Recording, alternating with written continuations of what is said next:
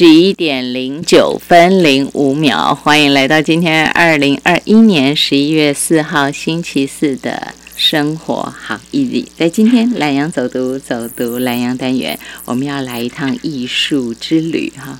我想这是不管说您是喜欢艺术的朋友，你喜欢静心的朋友，这都会是一个很好的开始。在今天我们要请到的是武高明老师。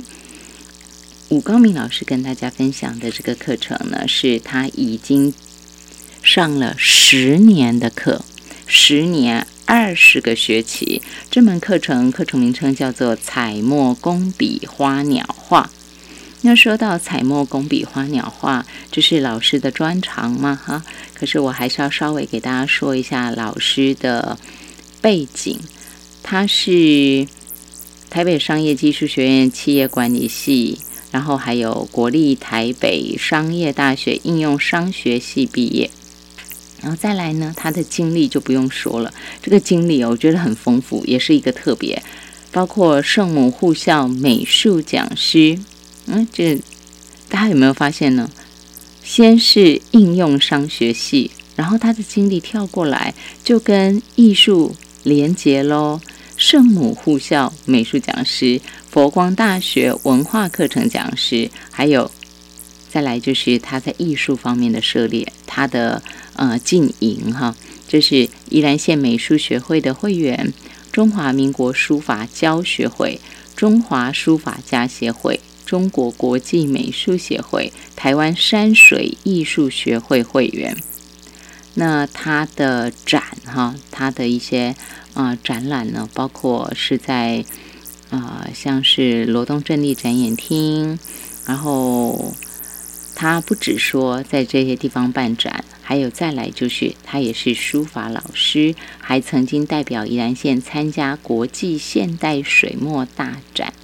老师在社大教学十年二十个学期，但是他整个。的教学生涯已经有二十个年头，资深的老师来跟大家做分享。彩墨工笔花鸟画课程，给大家请到是武高明老师。老师午安，您好。啊，彭主持人飞碟电台的乡亲、老师、学员，哎，大家早安。老师啊，今天请到您跟大家分享哈，在嗯，我刚刚讲这么长。我之所以说这么长，是希望说让大家对于这个老师有一个立刻有一个比较全面的认识跟了解，所以我通通把它讲出来。老师，我之所以这样讲的原因，就是因为您是呃山水艺术学会的会员，台湾山水艺术学会，然后再来就是您曾经代表宜兰县参加国际现代水墨大展，可是您在社大。这十年来，二十个学期的课程，全部都着重在彩墨工笔花鸟画。您本身也是书法家，对不对？哈，然后山水画这些都不在话下。可是你为什么特别挑出了彩墨工笔花鸟画，当成您在社大开课的重点？哦，这刚才谢谢主持人帮我介绍那么多。啊，那这个领域，我觉得是书画同源哦。嗯哼。所以国画跟书法是一样的哦，它所用的就是特别的、特殊，全世界最特殊的工具就是毛笔，好来产生创作的作品。那在国画里面，我特别重视彩色的是，因为现代人大概就是会比较忙碌啊，他希望会有一个诶强烈的一个印象以及感受。嗯。那如果用黑白来讲的话，不是在这个领水墨领域的人，他好像会少了一个什么味道哦，那就是会比较大众化彩色，人讲彩色诶，或者水进水，嗯，然后在彩色里面呢，啊，还会大概分几个几个领域嘛，就是会有重彩跟淡彩。是。那主持人要我介绍一下，我还是诶介绍工笔画里面呢，比较就是诶。就是比较重要、比较强调的一个过程，就是所谓工笔画的淡彩的表现。嗯嗯嗯。哎，因为工笔画，工笔画通常会有刚才主持人有介绍，到这个我我大概就是多面相哦。嗯哼。哎，其实工笔画里面有包括山水。嗯哼。好，还有人物，然后花鸟。那我们今天讲的就是花鸟这一块。哎，可是那花鸟，可是老师您的作品是包括山水，包括花鸟。我看到您的作品通通都有，哎。哎，人物好像没有哈，我没有看到老师的人物画。哎，对，现代人大概比较，大概那个人物通常会在有一定的基础里面才会去画到人物。人物属于工笔画里面比较高阶的画种画材，它有就是十八线描哦，就是好像十八般武艺都要具备这样。是是。嗯，然后人物人物对一般的大众比较不容易去抓到他的重点，比如说他的神情。我们现代人很忙，大概没有办法去做一个长期的观察。对对，哎对。所以老师你就特别挑出来彩墨，针对现代人喜欢色彩缤纷，然后再来工笔画当中的山水、花鸟、人物，您取现代人比较有办法学习的山水跟花鸟来做授课，甚至于是您更专精，就聚焦在花鸟画。老师，为什么您在山水跟花鸟当中，您取了花鸟？因为事实上，您的作品山水画也很多哎。哎，对，我其实我画我也在教山山水，啊，也是趋向于工笔。那山水依然见好山好水嘛，所以说大家学了山水以后呢，对山山水水的感受会比较清楚，会把它拉到我们的生活的情境上面来。那花鸟也是哦，依然见也是一个。哎，环保就是自然保，呃，保护的很好，所以说我们很容易去以山、以山啊、以水、以花卉啊，啊，呃，虫虫鸣鸟叫这一些做互动，所以说我希望这个课程能够比较生动，所以说从十年前的话就把它定掉，工笔花鸟，然后工笔花鸟，然后我们大概比较朴素的大概一个地方性呢，会比。比较喜欢那些讲的水，就是彩写，彩写的是水嘛。是。所以我就把它加了彩墨，然后这个名称呢，诶，对新的学员大概不容易练出来哦。彩墨工笔花鸟画班，诶，啊，我两个班有 A、B 班哦，礼拜二、礼拜四晚上啊，啊，境界不同。嗯。诶，那工笔彩色的话，就是会以淡彩，因为我们东方艺术还是会比较谦虚的。比较保守了，所以说比较不会用重彩，会用淡彩。嗯哼哼。啊，它是工笔花鸟画配彩中的一种独特的哈，因为它大概会用比较透明水性的颜料来进行了走染的方式。是。那这里又用到我们东方艺术特别的一个颜色，就是墨。墨。墨是全世界最漂亮的颜色。是。好，那在以前叫墨分五色嘛。嗯哼。然后。经过几遍的过渡呢，它会呈现跟我们生活上还有我们心灵上，啊，所谓的印于内形以外，啊，产生一种就是高雅清新的，甚至也有艳丽明朗的这一块。是，说那会做到。刚才讲到彩色跟墨，又把它连在一起。可是我们希望做到呢，色不爱墨，墨不爱色，能够融合为一。我觉得最不容易。也是，其实东方艺术啊，大概我们要夸我们一下这个墨。诶，大概这几年来，我们在台湾的大概顶尖的的教授的老师，西画以水彩跟油画来讲，他们有把这个黑色的这个墨带进去，然后大概就是凸显它的格调。后来好像就是就是那个艺术的地位呢，哦，就直接就上升。是。把山水跟现代的山水跟西画融在一起了。那说到了这个墨，我觉得就像老师你说的，墨分五色，它就能够在那个浓淡之间，那个神韵、那个精气神就这样子展现出来。而且虽然说它有浓淡，但基本上它的那个色阶、色调，它就是黑灰嘛，黑灰，然后再加上淡淡，渐渐渐渐好像有点。白这样，可是他在当中，就是老师您的作品，您特别强调让我们大家学彩墨，就是它中间它是有缤纷的色彩，虽然它是淡淡柔柔的，可这之间能够相得益彰，我就觉得非常的不容易。像我有看到老师的作品哦，到时候大家可以在晚上哈，我会把今天这一段的访问上传到飞碟电波北城电台 FM 八九点九的粉砖上，上面会有老师的作品，大家就可以看到老师他呈现出来如何在用墨墨色，然后跟彩色之间它的相融。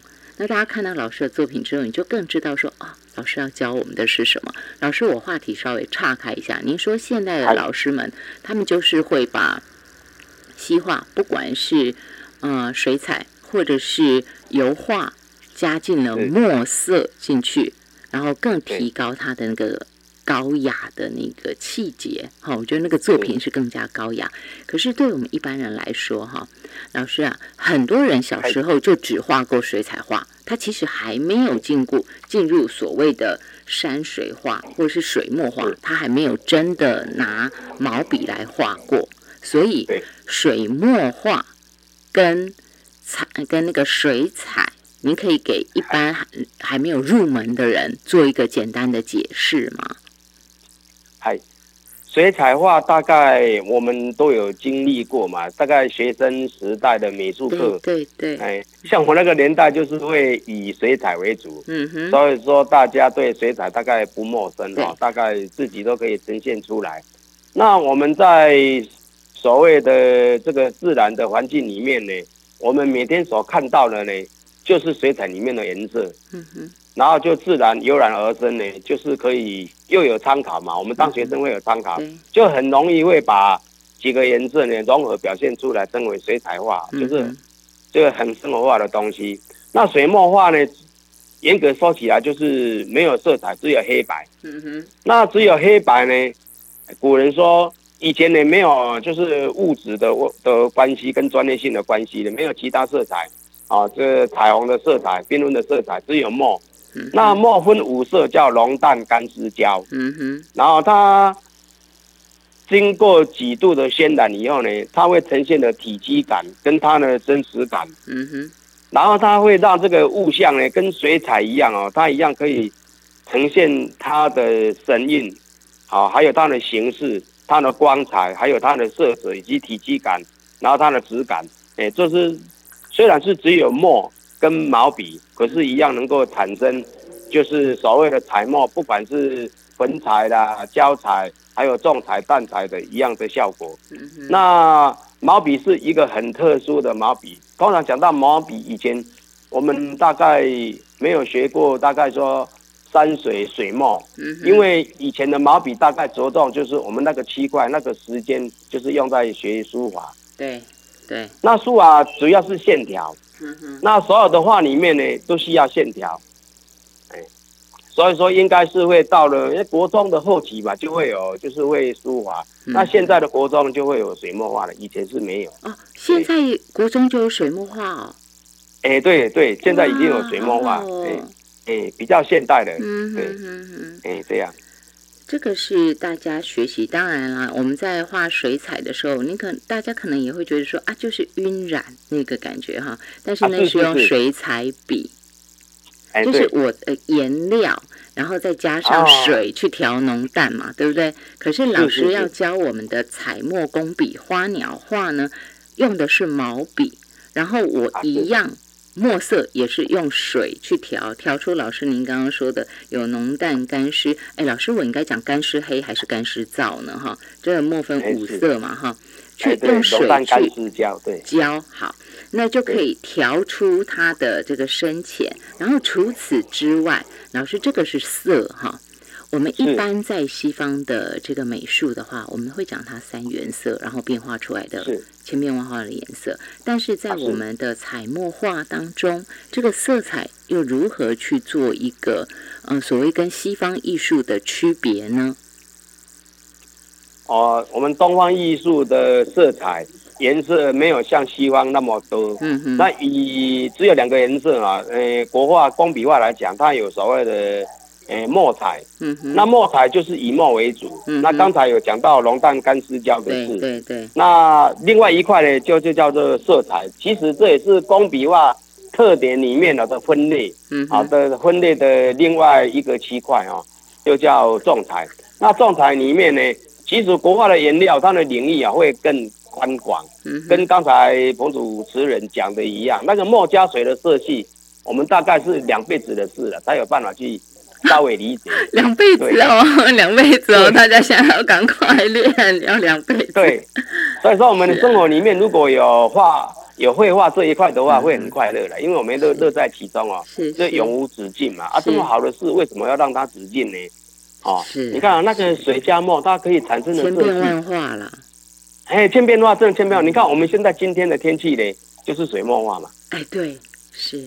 说的真，你看到它就很轻松嘛。嗯嗯嗯。哦，它是最好的保健品了，营养品、化妆品。嗯嗯嗯。你现在去看它，可是要注意交通哦，不要开车停下来。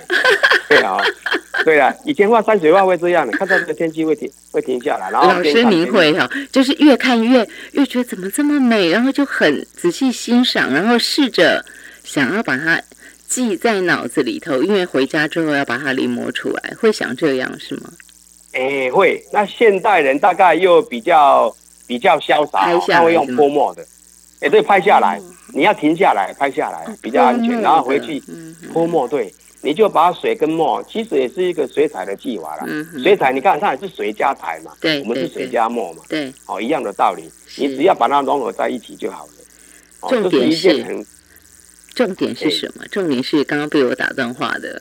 吴高明老师，重点是要有老师带大家入门了。刚刚大家是不是一下子就把过去我们小时候可能比较因为上过美术课，有一点点基本的概念，就是水彩画了。至少大家画过水彩画。可是透过老师的东西方艺术的创作方式的这样的一个比较。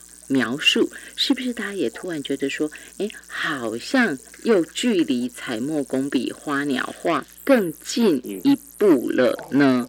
我我希望是收音机旁听众朋友有这种感觉。但是又来一个问题，老师，这又是一个差别哈，就是西方除了我讲抽象的这些画，比较不会说一个具体要画的很像之外哈，再来基本上我们发现说，在西方的画里面，山水。画山、画湖、画人、画景、画物体，基本上都会比较强调像，对不对？还有包括它的光影，都是要肖像它。可是像我们的彩墨工笔花鸟画，要像嘛？我为什么会从这个出发点来说？就是如果我们学画西方艺术，我们一定会有素描，对不对？然后拉线条要像什么的，可是对我们的彩墨工笔花鸟画需要这样吗？因为有些人可能会说：“老师，我从小就画不像，我这样可以来上课吗？”所以我要请您给大家解释一下。哦，这个国画里面会比较不是强调西方艺术的所谓的光线跟明暗，嗯嗯，可是它呈现出来的物象呢，它会啊，诶，也不是要求了，它自然而然。大家也不用怕，包括初学者就会，他的作品就会形跟神兼备，因为那个墨呢，很跟东方人就是墨色的很容易相应。那刚才讲的还有一个奇怪，就是说我们像水墨画、彩墨画、工笔画也好，它会多了一个比较不具象，可是它会多了一个叫意境，叫空灵。嗯嗯嗯嗯，好像西画的话，大概会。把一张就是画纸，会把它画满。对，哦，那天空呢，倒水，哎，对对。那国画呢，要记白当黑嘛。以前国文考试好像会考到记白当黑，现代人都记黑当白哦，就是会哎，把那个空的先留出来，留出来做什么？产生空灵作用。嗯。还有产生一个一个呼应动线。嗯。比如说我我画一个花苞，那这花苞呢？我要画一只蜻蜓，然后要跟它做一个线性的一个互动。那我到底是停在上面呢？哦，就是大休息一下嘛，歇一下，或是要画在空中跟它做一个动态的。那水墨画里面，国画、彩墨、工笔画，它会强调一个动静兼备。嗯嗯。哦，那希望也许不是把它排在第一。它要有动，要有静，要有一个呼应，要有一个空灵。嗯，那这空灵又谈到另外一块很重要的啊，就跟书法有关系。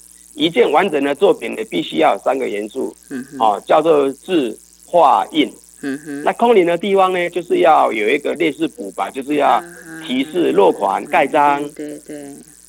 啊，那我们在现在在线上呢，就有一个画面啊，我一张图，比如荷花图，那现在的芙蓉开了，菊花也开了，哎，那我悠然见南山，然后用书法写出来，专利楷行草的字字体很漂亮，上面再加一个闲章，然后姓名章、对章、压脚章，红色的，就好像我们那个脸谱嘛，最丰富的三个颜色嘛，就是黑白红，嗯嗯嗯嗯，好，国际里面，对，啊，这样就很具备的神，还有它的。行，那至于说初学者，大概也不用担心说呃入门的问题哈。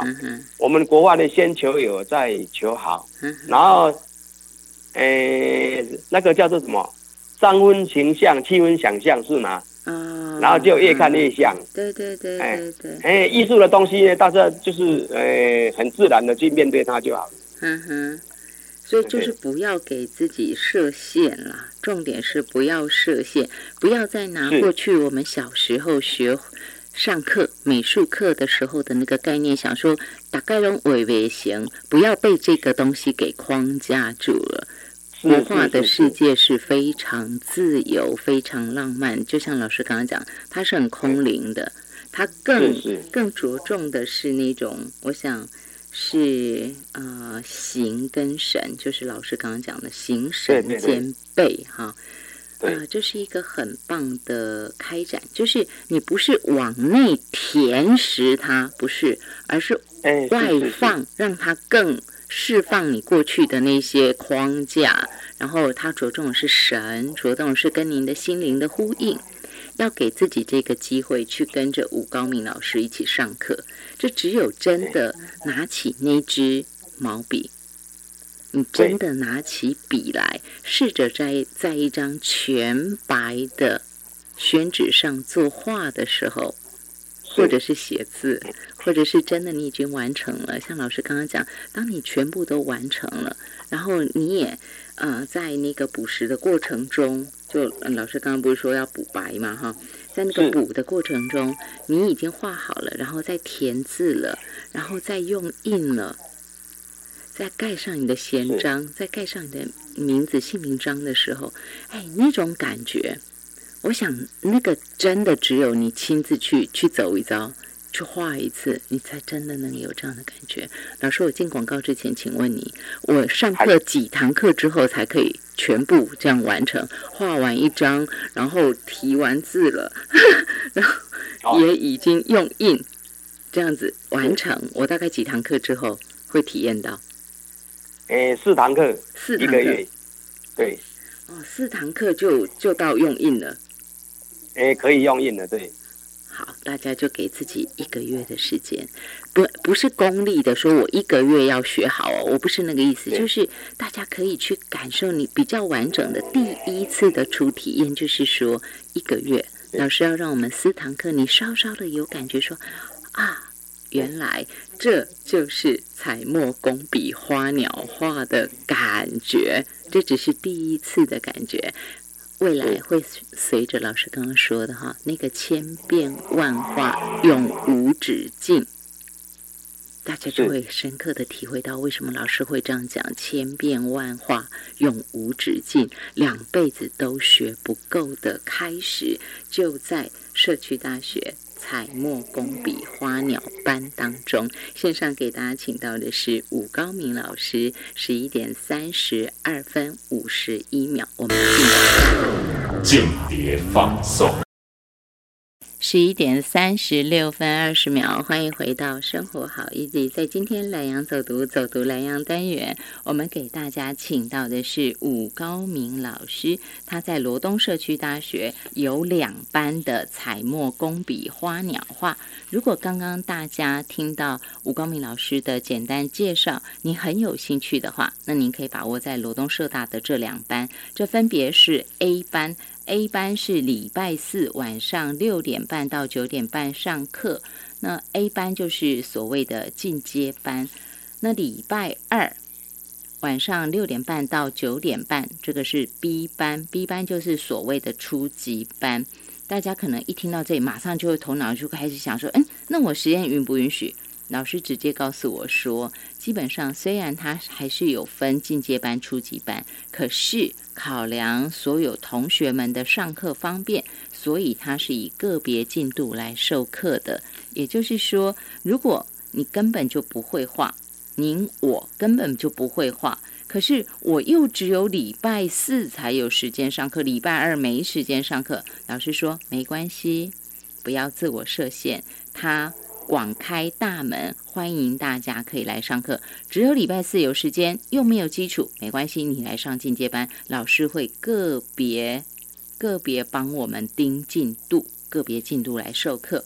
所以就是只要有意愿，老师广开大门，迎接大家走进彩墨工笔花鸟画的课程当中。那除了这个之外，我一定还要再给大家预告一下下，那就是书法。有些朋友是非常喜欢写书法的。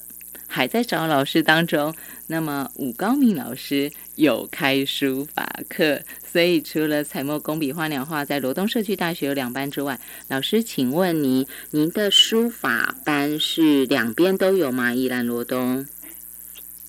哎，是两边都有啊，可能在不同的教室这样的。是老师，宜兰的书法班，您是礼拜几呢？呃，目前是礼拜三的晚上，不是在社大的教室，哎，不是在社大教室，哎，对对对，那，因为因为我的班已经开组了，对，所以说也要开。所以老师，您您的那个在礼拜三在宜兰的课不是宜兰社大，是您另外对对。另外的，是是是，哦，对，那罗东的部分呢？哎，也是在别的教室，因为我的两个两对两个班的班助已经开除了的哦，所以就不能够再另外开别的这样。是是是是是。好，那这个部分哈，老师还持续有在教学，请大家就可以 follow，可以注意一下哈。好，我们回来说到彩墨工笔花鸟画这个课程，授课讲师就是线上，我们给大家请到了吴光明老师。老师，我们说到您的这个课程，虽然您广开大门说没关系，没有程度的你就看自己的时间，你适合上礼拜二，礼拜二有时间就上礼拜二的班，礼拜四有时间就上礼拜四的班。我刚刚先讲的是初学者，但是万一是老师啊，万一人家有有程度哈，结果他礼拜四没时间，他只能去上礼拜二就是初级班，可是明明他已经会画了，那这样怎么办？哎，这个好办，因为个别进度嘛，因为就是跟他聊一下，看他的作品，大概就知道从哪边切入这样。哦，所以他就不老师不会要求说，明明有程度的人，他非得要按部就班从初阶那样慢慢去学去教作品。您可能会给他另外适合他进度的的呃适合他的进度的作品。功课去画，这样是吗？是这个意思。会有课程的安排，就是会有比例比例的问题。嗯，那个他进来的话，也许每个老师的教法内容不太一样。嗯哼。那我会把工笔画的重点，嗯，哦，那个比例放低，还是要提一下。嗯。因为就是准备重点不同，对。对对对，那我为了要一个连接性呢，我还是会提出来，然后跟他就是互动，是看他需要在哪个区块。需要的比较多，我就会给的比较多，这样是好。这个就请大家至少我先帮大家拆掉那个门槛，就是你会觉得说自己程度怎么样哈，适合上什么班，但是没关系，就看时间就好了。只要时间适合来上课，都希望大家能够 follow 吴高明老师的彩墨工笔花鸟画。然后再来，我就要进到我们的十八堂课了。老师说啊。呃，每天我们所看到的美丽花鸟都能跃然纸上，并将传统工笔花鸟转换为较现代生活化的技巧，光临呃先临摹后写生。除了传统画在宣纸上，花鸟也可以绘在扇子等物上，增添趣味。所以，老师，您的意思是说，我们这十八堂课当中，除了让大家画在宣纸上。未来也可以有各种不同的变化，也可以画在扇子或画在什么，嗯，那个扇子不一定是纸的，我也可以是绢制的那种扇子，通通都可以画，是吗？哎，是。有程度就可以的意思啦。有程度的话，是因为我们东方人比较客气啊，大概会觉得那个肩部比较不好上色。嗯嗯，其实肩部是比较有效果的。那古代大概都是用肩部，对。嗯哼，所以老师您上课也有教这个吗？诶，这个大概就是很生活化的东西，我们可以用肩部。嗯哼，还有前几年就是大家很习惯把它画在皮包啊、衣服啊，哦，那个式的，对。还有衣服、石头、木材，嗯，对。对对对对。然后表背装框，哎，对对对，所以，它是很生活化、很装饰化的东西。是老师虽然说我们讲它是彩墨工笔画，可是它也可以上皮包哦。老师，您指的是那种像麻布袋的包，还是像现在 PU 皮纸的？哎，对对对对对，都可以。有一阵子，有一阵子还蛮流行的，对。哦是，对然后连在木料上头，我们也可以画。对对对，我们可以画个荷花，然后写个字。所以老师，这个这个彩哈，就是彩墨的这个彩啊，它就它的那个原颜料，颜料是不是就就会有所不同？对对对对对对对对，这个是最关键的事，对是。所以这些我们都不用担心啦，就是去上课自然就请问老师就可以。这个细节我就不再问下去哈，就画不同的东西，不同的颜料，这个老师会会教大家。这句话是重点，是经典。对了哈，老师教就好了。然后绕回来就是，老师十八堂课您怎么做规划呢？因为您刚刚特别有讲到哈，像是这种工笔画，它包括山水、包括花鸟、包括人物嘛，所以在十八堂课当中，是不是？全部您也都把它包括在其中了。诶，会，因为大家所需不同。嗯那现代人大概很忙，那难得一个礼拜才有那一片段时间来。嗯哼。那个别进度，像我最近这几期就有加仕女图。嗯那班上来上课的大概都是女女众比较多，女众好像很偏好。像以前国小小学生啊，不管老师有没有教，他就是在画仕女的，有没有？嗯嗯，有有有有有。你应该有画过嘛？哈，用用铅笔，然后画个仕女漂亮的啊啊，什么杨贵 妃的啦。卡通也可以啊。哎，对对，那个就是白描嘛，对呀，没加颜色而已嘛。对对。啊，后来长大就加颜色嘛，就叫彩墨画嘛，是吗？嗯嗯嗯。哎，所以它是很生活化的。那我的规划呢，就是会。是你都会加进来啊，山水会局部，因为有时候要配景。我们刚才还有后面要讲到配景，比如说你画的牡丹，然后你要画的石头。嗯如果你画的兰花，画个石头哦，那个像那个那个那个公园里面那个叫湖石哈，那种就是骷骷髅头的石头，会配上去。它会刚才有讲到一个画面的动静，还有就是刚柔并济，哎，这样的一个一个表现会更好。那。